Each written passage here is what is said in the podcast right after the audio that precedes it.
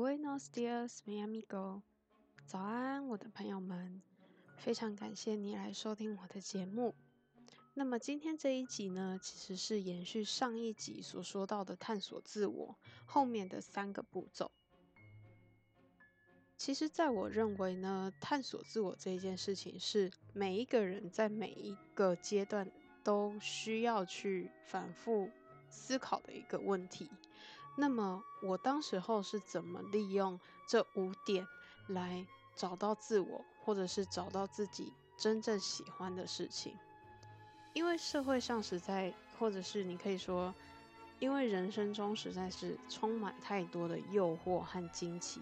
有的时候你会在其中迷失自我，那这个时候呢，必须要静下心来，好好去思考自己到底喜欢什么，或者是自己到底适合什么。那么我会在这一集延续上一集的两个，加上这一集的三个，来和你分享我是怎么样去找到自我。那我们就开始吧。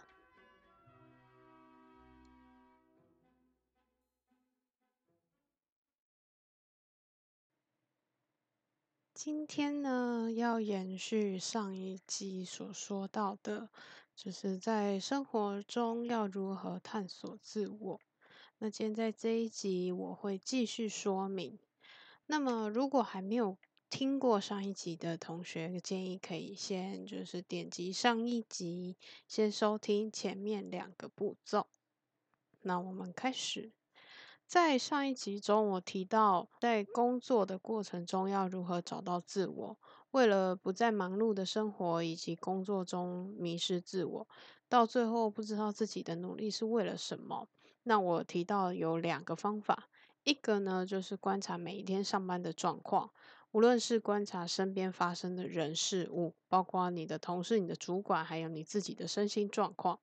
再第二个就是放一天假，就是放自己一天假，不要觉得做这件事情有罪恶感，因为这其实是你应得的。就是为什么会说劳基法会提供年假或特休给你，并不是说让你有事才去放这个假，而是让你该休息的时候去休息。适当的休息不但可以让自己的状态一直保持在巅峰。也可以趁此机会去好好的调试心情，去过一次自己想要的生活。那么接下来呢，我就要提到后面三个方法。第三个，以自己目前所需去阅读相关的书籍。什么是自身所需？其实这个不仅仅是以你目前所需要进修的能力或是技能，而是你目前需要找到答案的书本，其实都是你可以去阅读的。你认为你现在有很想做的事情，可是你没有那个勇气，或者是你没有相关的技能，或者是你找不到方向，那你这个时候就可以去读一些自我成长，或者是你认为你所需要，比如说你觉得你需要。呃，行销类型的，或者是你需要一些心态上的调试，那这时候你就可以去选择你需要去看的这些书，好比说《斜杠青年》、《习惯致富》这一类的书。其实，如果你知道自己的问题点，或者是缺乏哪一块的想法，或者是你需要什么样的建议，你可以朝这个方向去找适合你的书，比方说。之前我很迷惘，自己到底可以做什么？那么我就刚好在书店看到了一本《你的第二人生始于你明白人生只有一次》的这一本书。那这本书让我了解到，即便是已经定调的生活，无论是稳定的工作，或者是一段看似稳定，但事实上自己很委屈或者是很将就的感情。都还是有转换跟改变的机会，而并非是我所认知那种既定的样貌，而也是在那个时候开始慢慢有越来越多斜杠的词汇出现，比如说斜杠的斜杠人生，或者是斜杠青年这本书。如果你把自己的人生看作是一个产物的话，阅读其实是不可或缺的一个内容物，因为透过阅读，你可以去接触到更多你不知道的知识，然后来填充自己的生活。我们每一天能够接触到的事物和人生经历其实不多，甚至我们有些事情不一定能够撑到最后，很可能就会半途而废。所以在相关领域上所得知或是所获得的一些技能或是知识，其实并没有这么完善，甚至我们刚好就正在进行中，你还没有接触到后面，你正好现在已经面临到。阅读则是吸取这一些过来人的知识和经验，让自己在奋斗的道路上可以走得更顺利平滑一点。你可以把它当成是一本旅游指南，它可以指引你方向，可是它不能决定你这趟旅程你要怎么安排，你要怎么走，因为这还是你自己决定。但是你可以知道的是，哪些事情你可以做，而哪些事情是你可以避开的。另外，我也认为阅读有点像是为自己开启另一扇大门。透过阅读，你可以去发现到一些从以前从未想过的问题，或是从来没有接触过的概念或想法。而在阅读的过程，透过作者的字里行间，慢慢去理解这个世界其实有一个正在发生，但是你还没有接触，或是你还不知道的一个新事物。所以，阅读在自我成长或是找寻自我的道路上。我认为是一个不可或缺的好朋友。第四个，冥想打坐。其实有时候冥想打坐会跟瑜伽、宗教画上等号。不过现在也会慢慢发现，冥想打坐已经不仅仅在禅堂或是瑜伽教室、蒲团上或是瑜伽垫上的一个活动，而是有更多人在家里任何时间只要有空都可以进行的一项活动。也有越来越多的。科学研究来支持冥想打坐，其实是对我们的身心灵是有正向的帮助。而冥想打坐的用意，其实最根本的是为了让心静下来。而将心静下来之后，你会发现许多原本打结的问题，你怎么想都想不通的问题，在经过十到三十分钟左右的打坐之后，就会豁然开朗，或者是变得很简单。你甚至会在打坐的过程想通了一切。其实冥想打坐并没有要求很严格的标准，或是一定要有什么样的设备才能打坐，因为最终目的它是为了让心静下来。就像我前面提到的，所以繁琐的过程反而会让这个效果大打折扣。自己其实习惯在准备睡觉前的一个小时冥想，因为在那个时候其实蛮多事情都已经处理完毕。这个时候心也比较容易静下来，不会因为突然想到要做的事情而变得很焦躁，进而影响打坐的品质。另外，我在冥想的时候，我也习惯坐在一个蒲团或者是坐垫上，所以可以考虑就是在家中放一个方形或是圆形的坐垫。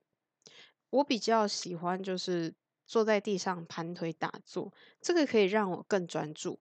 那坐在床上呢，毕竟还是会伤到尾椎，因为床垫是软的，你长时间坐，其实对尾椎的伤害其实也是蛮大的。那么冥想打坐，它其实已经不再限定于某一个族群，像我前面提到，它已经不仅仅是在禅堂或者是瑜伽教室里面的一个活动。事实上，我认为，包括前面提到的阅读和冥想，其实都是最好能够每天进行。因为如果想要找到自我，你首先必须要先把心静下来，你才有办法好好去判断和思考。再来最后一个，也是我认为蛮重要的一个步骤，就是自我对话。有了前面的 input，你也要适时的 output，你的内心的资讯才有办法，就是才能获得一个平衡。有一些人会比较 prefer 以写日记的方式，透过文字可以慢慢厘清自己的思绪和想法。在面对一直困扰自己的问题的时候，不妨可以用文字的方式把它写下来。我曾经听过一句话是：能够用文字写下来的问题都不是问题。透由一字一句写下来，你会慢慢发现，许多一直在纠结或是一直在担忧的点，其实都只是。一些多思多虑的问题，或者根本就不构成一个问题。而当你写得出来的问题解决之后，你就会有更多的心思去面对那些写不出来的问题，也就是所谓真正的瓶颈点。你可以写下一天当中你所在意的问题，或是一天当中你一直注意的东西，甚至可以用抽丝剥茧的方式慢慢去理清的问题。不管是对于自己个性的了解，或是生涯规划的方向等等，你都会慢慢发现说，有些事情真的不是你自己想象的这么简单，或是这么复杂。比方说，我对于可以在家工作的自由工作者生活感到非常羡慕。我开始问自己：我羡慕什么？我为什么会羡慕他们？这样的生活哪里吸引到我？那我为什么又会被这样的生活吸引？等等的这种问题。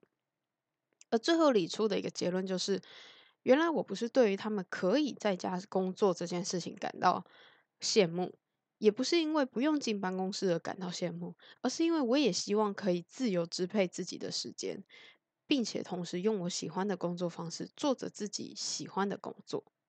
在经过一连串的问题自问之后，我慢慢理清了自己对于生涯的规划和目标。自我对话其实也不一定一定要用文字的方式呈现。你可以用影音，甚至你单纯照着自己的内心想法做事。有一个很好的例子，就是一趟说走就走的旅行。只要你找到自己喜欢的方式，都是最适合你的方式。那么，我也期待在不久的将来，你也可以找到属于你的自我。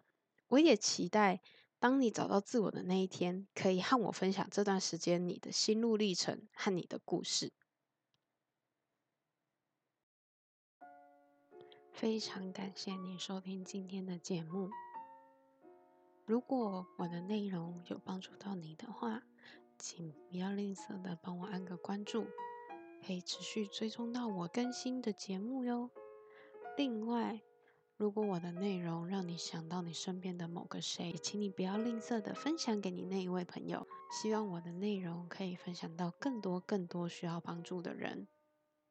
如果你觉得我需要，做得更好，或者是你有什么样的议题想要跟我讨论，也欢迎你来跟我说哦。那么我也会在底下放上我的联系方式，你可以写信或者是私讯我，来跟我说你们想讨论的内容哦。Last but not least，非常感谢你收听我们今天的节目。如果你因为我的内容而去做出了一些你平常不敢做出的尝试，甚至你一直不敢踏出的那一步，也请不要吝啬的跟我分享哦，让我知道你做了什么，我帮到你了什么，以及你现在完成了什么。让我们一起变好吧。See you next time.